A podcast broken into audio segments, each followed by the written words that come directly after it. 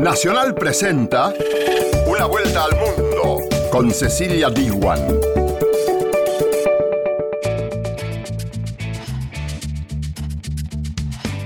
¿Qué tal? ¿Cómo te va? Bienvenida y bienvenido a Una vuelta al mundo. En el programa de hoy vamos a recorrer la actualidad internacional junto a nuestras emisoras asociadas del mundo, a Radio Nacional de España, Radio Francia Internacional y a Radio Nacional de Paraguay. En el programa de hoy vamos a hablar de España porque mientras los ciudadanos eligen al Parlamento de donde saldrá su próximo presidente, nosotros vamos a reflejar uno de los principales temas que va a tener que solucionar quien resulte electo y que es el drama que tienen más de 700.000 familias que fueron desalojadas en el último tiempo en España. La justicia brasileña redujo en varios años la pena al ex presidente Ignacio Lula da Silva. El corresponsal de Radio Francia Internacional en Brasil analiza la situación del exmandatario. La condena a latigazos y prisión contra la abogada opositora iraní Nasrin Soudeh despertó el repudio internacional. Radio Nacional de España trae los detalles de este caso. También RFI explica el contexto político-religioso detrás de los atentados terroristas en Sri Lanka. Y a menos de un mes de las elecciones parlamentarias en la Unión Europea, Radio Nacional de España analiza el peso geopolítico que tiene hoy el bloque en el mundo. Y estos fueron los títulos. Ahora sí arrancamos con el desarrollo de este programa. Una vuelta al mundo. Nacional, junto a sus radios asociadas.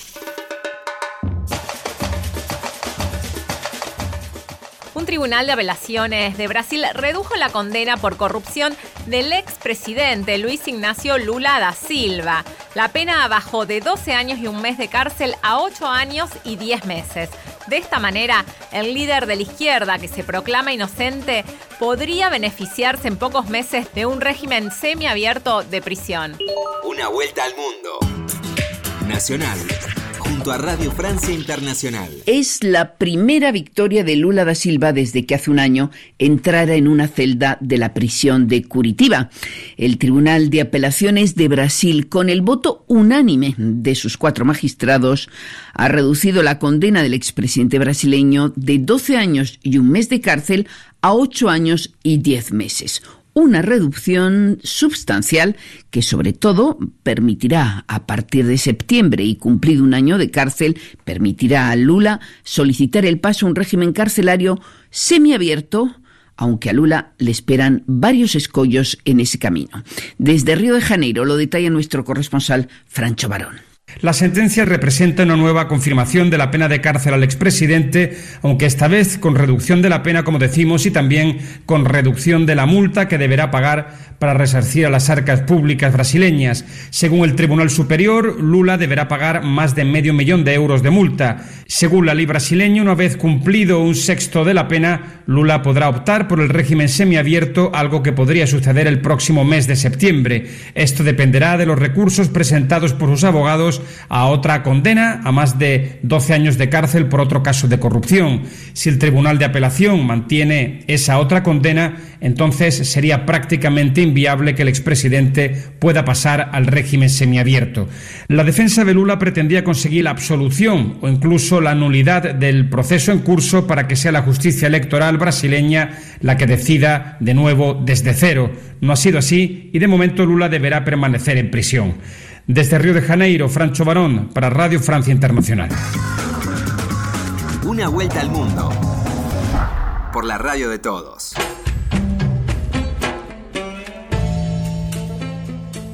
Nasrim Soudet, la abogada iraní de derechos humanos, fue sentenciada a 38 años de prisión y a 148 latigazos por su trabajo en defensa de las mujeres. La activista está acusada de siete delitos. Entre ellos se le imputan cargos como conspiración, prostitución o perturbación del orden público. Mientras que en Occidente las mujeres se empoderan, aún hay ejemplos como el de Nasrim que muestra el largo camino que queda por recorrer. Una vuelta al mundo. Nacional, junto a Radio Nacional de España.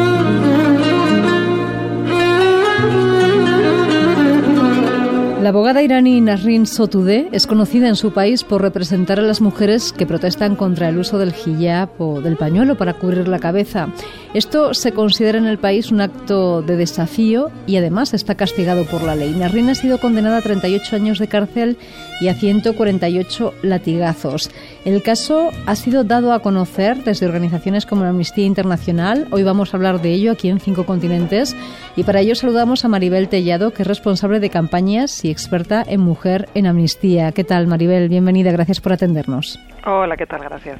Si te parece, Maribel, vamos a comenzar contando quién es esta mujer. Es una abogada que defiende, que defendía a las mujeres que no acataban esas leyes sobre el uso de, del velo. ¿Quién es? Mm, pues Nasrin es una destacada abogada iraní que lleva muchos años defendiendo a las mujeres que se niegan o que protestan contra el uso obligatorio del velo en Irán y además es también muy conocida porque lleva años también haciendo campaña contra el uso de pena de, la pena de muerte en Irán. Estas dos, eh, digamos, actividades de defensa de los derechos humanos sobre las campañas contra la pena de muerte y ahora y más recientemente de apoyo a las mujeres que se niegan a, o, que se manifiestan pacíficamente contra, eh, digamos, estos códigos estrictos de vestimenta, son los que la han llevado a la cárcel. Ella está en la cárcel únicamente por defender los derechos de las mujeres y por hacer campaña contra la pena de muerte. Te iba a preguntar, ¿de qué es la condena? ¿Cuál es el delito exactamente eh, para, para ser tan alta la pena, no para ser tan dura? Es una de las penas, las sentencias más crueles y más duras que se recuerdan a ningún defensor o defensora de derechos humanos. Y en la última sentencia tiene siete cargos, siete cargos de los, cuatro, de los cuales mm. cuatro están relacionados con su trabajo a favor de las mujeres que se rebelan contra el velo obligatorio y, entre digamos no los cargos que se le que se le imputan por ejemplo uno de ellos no incitar a la corrupción y la prostitución o otro eh, cometer acto pecaminoso por hacer por aparecer en público sin el hijab. Eh, y luego, eh, entre las pruebas, por ejemplo, que, que se usan para este tipo de condena, pues están, mm, consideran una prueba oponerse a leyes que son degradantes, abusivas y discriminatorias que hemos mencionado, o, por ejemplo, conceder entrevistas a medios de comunicación sobre las detenciones violentas a mujeres, o quitarse el velo durante visitas penitenciarias a sus defendidas, o incluso por poner flores eh, donde fue agredida violentamente una, una mujer que se manifestaba pacíficamente, ¿no? Y los otros tres cargos están relacionados con supuestos eh, actos contra la seguridad, digamos, del Estado, ¿no? Y por cuestiones como a lo mejor eh, eh, reunirse con diplomáticos extranjeros y cosas mm, por el estilo, ¿no? Que era un poco la base de su condena anterior. ¿Han cambiado mucho en cuanto a las leyes de las mujeres, las cosas en Irán desde la revolución? Actualmente hay aparte de la legislación sobre el uso del velo obligatorio, hay otras eh, disposiciones legales y prácticas muy preocupantes en materia de derechos de las mujeres. Las mujeres están discriminadas en todo lo que tiene que ver con el divorcio, con el acceso al trabajo, con el acceso a la herencia. Se les restringe el acceso a cargos políticos. O sea, de hecho, el año pasado se rechazó a las 137 mujeres que se inscribieron como candidatas a las elecciones presidenciales eh, también si una mujer iraní está casada con un extranjero no le puede transmitir su nacionalidad a los hijos, no pueden entrar a un estadio de fútbol, todavía se restringe que viajen al extranjero las mujeres activistas. Eh, en, 2000, eh, sí, en 2012 se recortó el acceso a la planificación familiar, o sea, el, digamos que la prohibición del uso obligatorio del velo es, es una parte que representa un amplio eh, abanico de formas en que se discrimina a las mujeres en la ley y en la práctica en el país. Bueno, pues estaremos pendientes de esta campaña. Maribel Tellado, responsable de campañas y experta en mujer de Amnistía Internacional. Seguiremos este caso de Nerrin Sotude y ojalá podamos hacer esa entrevista para contar su liberación. Pues ojalá y mientras tanto yo invito a todas las personas que nos escuchen a que entren en stoplatigazos.org y firmen por la liberación de Nasrin a ver si llegamos a, ese millón de firmas que queremos conseguir. Claro que sí. Una vuelta al mundo. Nacional, junto a sus radios asociadas.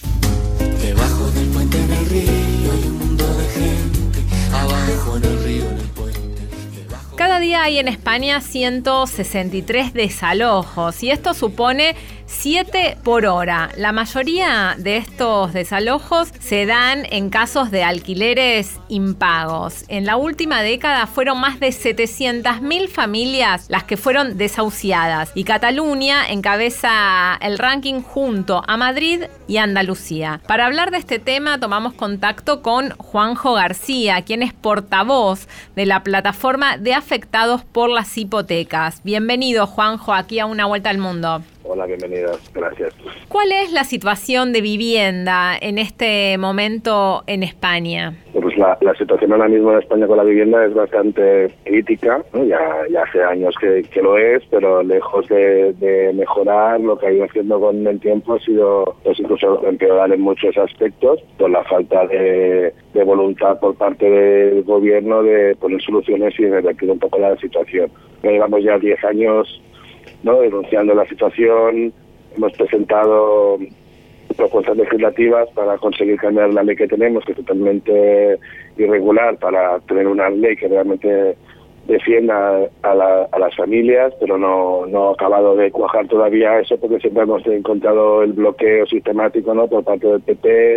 En su momento era un problema básicamente que, derivado de, la estafa bancaria con, las hipotecas, ¿no? pero en los últimos años pues la, eso ha revertido también ahora mismo a una burbuja de alquiler de unos precios totalmente inasumibles que son muy superiores a lo que es un sueldo medio ahora mismo en España con lo que está produciendo que la gente no puede comprar, pero tampoco podemos alquilar y es lo que está produciendo ahora mismo, pues que familias que se están encontrando desahuciadas cada día, como bien has dicho al principio, ¿no? Y sin ningún tipo de, alternativa ni solución por parte de, de, la administración. Como está marcando usted, Juanjo, estos casos, en vez de bajar, aumentaron en los últimos años. Falta una respuesta de las autoridades. Han cambiado los gobiernos, pero el, el tema continúa firme.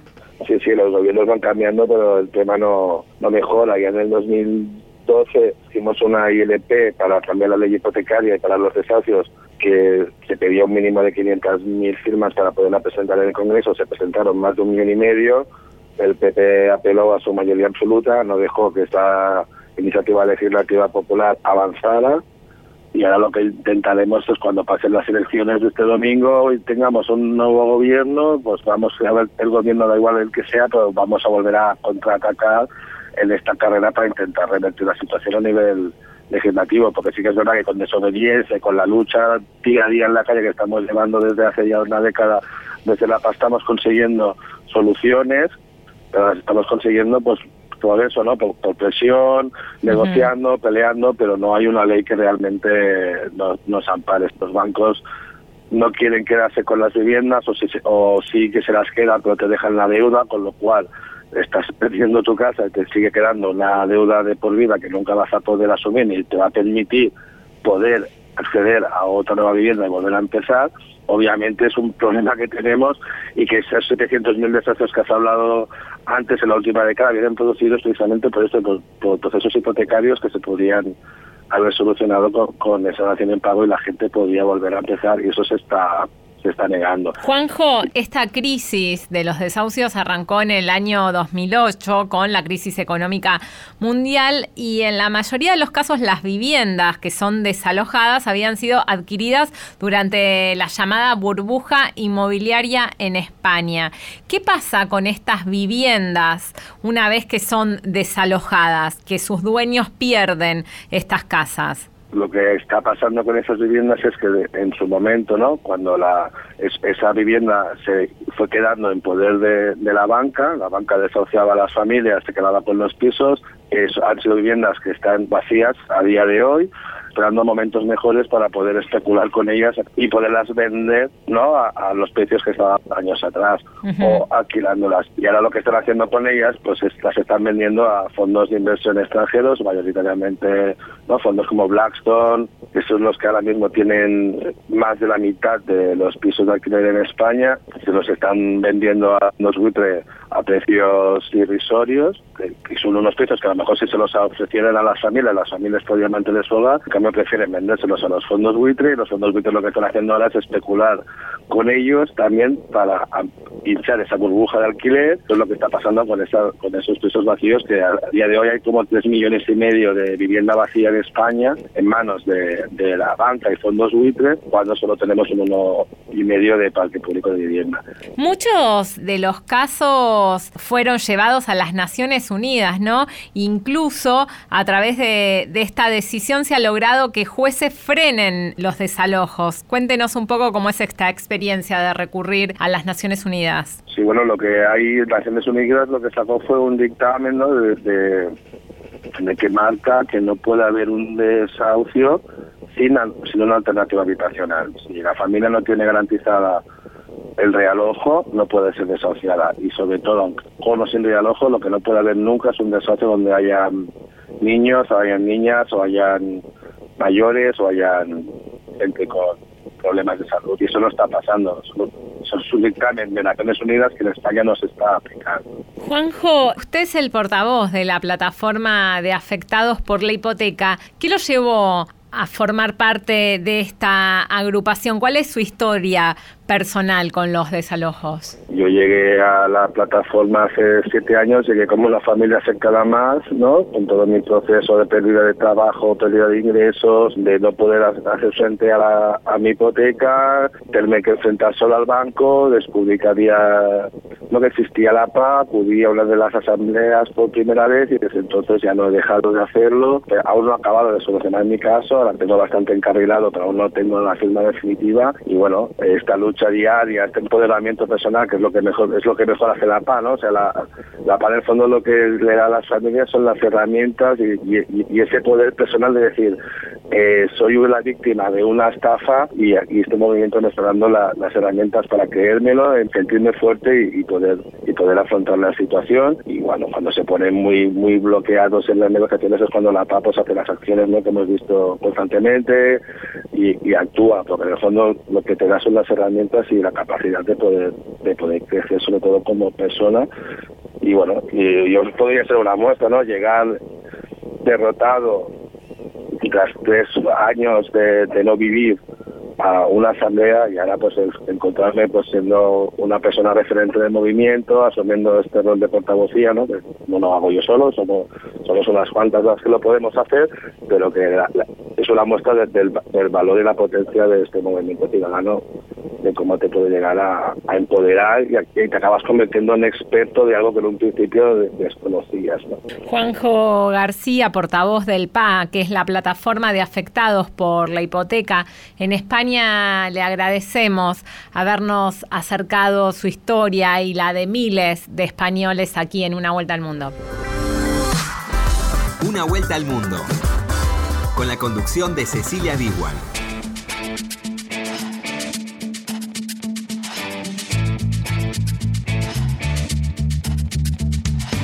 Junto a Diego Rosato en la operación técnica y a Cristian Brennan en la producción general de Una Vuelta al Mundo. Continuamos aquí en este programa y si te querés comunicar con nosotros lo podés hacer al WhatsApp de Radio Nacional que es 011 6580 0870. También si querés volver a escuchar este programa lo podés hacer a través de la web de Radio Nacional que es www.radionacional.com.ar. Ahí entras a los podcasts y escuchás Una Vuelta al Mundo. Seguís en Una Vuelta al Mundo por Nacional. Los ataques simultáneos a hoteles e iglesias que dejaron 253 muertos y 500 heridos en Sri Lanka el domingo de Pascua despertaron el recuerdo de la guerra civil que llegó a su fin hace 10 años en ese país.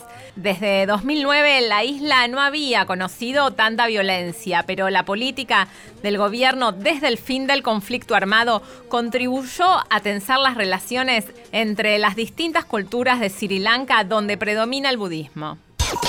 Radio Francia Internacional. Difícil tarea, interpretar el complicado mosaico de religiones y culturas que es Sri Lanka, escenario este domingo de resurrección de una matanza de magnitudes sin precedentes, tres atentados contra iglesias cristianas y cuatro hoteles de lujo, unos 300 muertos y 500 heridos.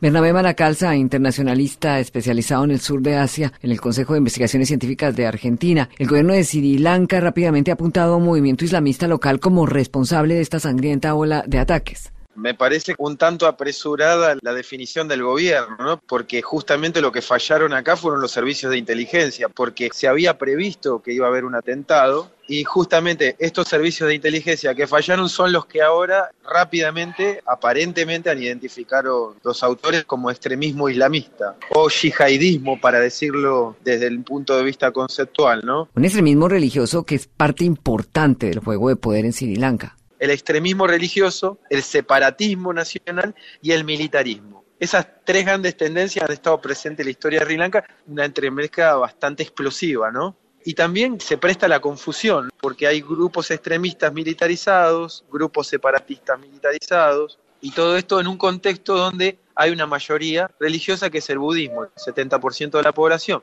El cristianismo es alrededor del 7%, ¿no? Es una minoría el cristianismo. El islamismo es una minoría también.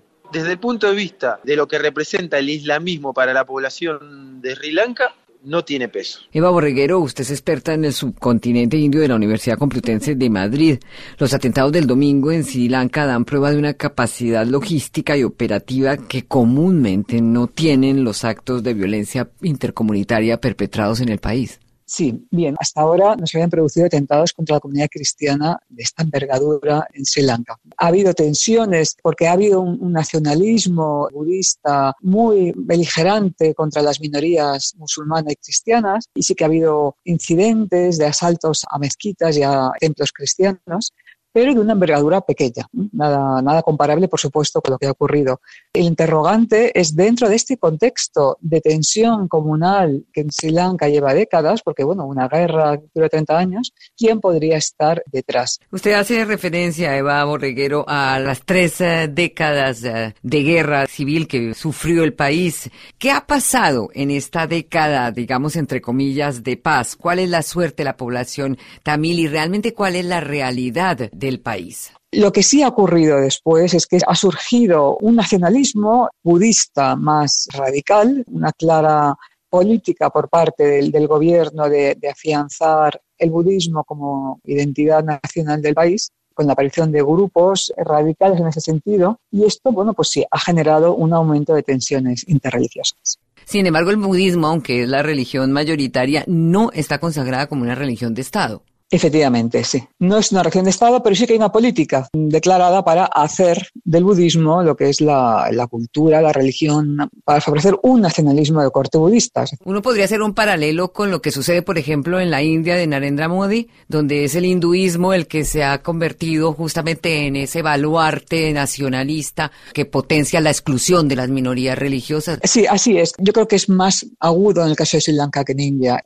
Hay una instigación hacia la población muy abierta, que esto es algo que no ha hecho, que no ha hecho India, ¿no? instigada que la gente en un momento dado actúe, invitando, por ejemplo, a dirigentes budistas radicales, algunos provenientes de, de Myanmar, que dan discursos que instigan a que incitan a la violencia contra musulmanes y cristianos y que ha sido seguido de asaltos a los templos y sin producir ninguna condena sobre esto, ¿no? Y guardar silencio, pues también las autoridades religiosas. Seguís en Una Vuelta al Mundo por Nacional.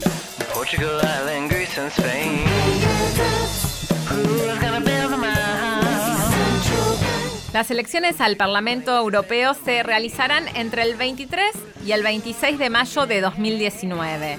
El contexto político y económico del bloque ha cambiado profundamente desde los últimos comicios en 2014.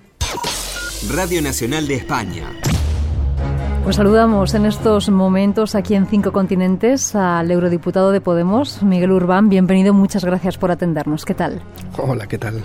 En 2014 el escenario internacional era totalmente diferente. En Estados Unidos teníamos todavía a Obama de presidente, no existían todavía esas confrontaciones que hoy sí existen con Rusia, ni la amenaza de la hegemonía estratégica de China, que ha sido objeto de una cumbre recientemente con la Unión Europea. ¿Cuál cree que es el lugar que ocupa Europa hoy respecto a 2014? Desde el seno de la Unión Europea, ¿ha retrocedido, ha perdido poder como interlocutor internacional o, regional? ¿Cómo han cambiado sus alianzas? Bueno, yo creo que mm, tampoco en 2014 se veía con tanta claridad esta ola reaccionaria que está colonizando también eh, el mundo, ¿no? Solo hay que ver el tema de Trump, Duterte, eh, Bolsonaro, Indonesia, la India, eh, prácticamente una parte muy importante también de de América Latina, eh, regresiones democráticas en, en, todos los países árabes, ¿no? justamente después de, de las primaveras democráticas que, que, habíamos visto. O sea, que estamos ante un momento político complicado, un momento en donde mm, Europa no solo pierde eh, foco en el escenario internacional, no solo pierde peso geoestratégico, yo creo que eso es algo que todo el mundo más o menos ya de una forma clara o, ambigua por lo menos se, admite, ¿no? Yo creo mm. que la propuesta que hizo hace poco Macron, ¿no? De un renacimiento europeo partía justamente de entender que Europa está perdiendo peso en el escenario internacional, pero sobre todo, y aquí es un elemento para nosotros importante, que el proyecto europeo está en crisis. Y yo creo que es un, algo que ha sacudido también de una forma muy, muy clara esta legislatura. El proyecto europeo está en crisis porque el sabotaje neoliberal que al menos desde Maastricht mm, llevamos eh, soportando, ha hecho que la Unión Europea esté ahora mismo atravesada por una serie de crisis políticas, sociales, económicas, eh, donde la desigualdad, eh, fruto de unas políticas económicas a favor de las élites, es el elemento central de esta crisis. Sin solucionarla, tampoco podemos solucionar la posición de Europa en el mundo. Usted ha criticado que la estructura de la Unión Europea favorece la evasión fiscal eh, y le quería preguntar también en este sentido los paraísos fiscales que existen en el corazón europeo y qué regulaciones se han adoptado en este tiempo o en estos en estas cuestiones si es que se han adoptado finalmente estas regulaciones. No, yo creo que eh, la desigualdad se ha situado en el centro de la crisis política social de proyecto que vive Europa y esa desigualdad es eh, directamente eh, producto de las políticas eh, de la Unión Europea. Unas políticas al servicio de las élites que tienen una muestra muy palpable justamente en los casos de evasión y elusión fiscal, que la Unión Europea es un coladero para la evasión y ilusión fiscal de multimillonarios y multinacionales. Los datos que aporta la Comisión Europea es que perdemos un billón, un millón de millones de euros al año de impuestos por evasión y ilusión fiscal de grandes empresas y eh, de multimillonarios. Cuando la desigualdad no para de crecer, solo con mecanismos de corrección, solo con mecanismos de reparto de la riqueza, podemos construir una Europa más social y sobre todo atajar ese problema, esa pandemia en la que se ha convertido la precariedad, la desigualdad y los altos índices de pobreza en, en Europa. Vuelvo a insistir, no podemos seguir construyendo una Europa de multimillonarios con millones de pobres. Pues Miguel Urbán, eurodiputado de Podemos, muchísimas gracias por ese balance, por atender los micrófonos de Radio Nacional de España. Un saludo desde aquí, desde Madrid. Una vuelta al mundo en una semana.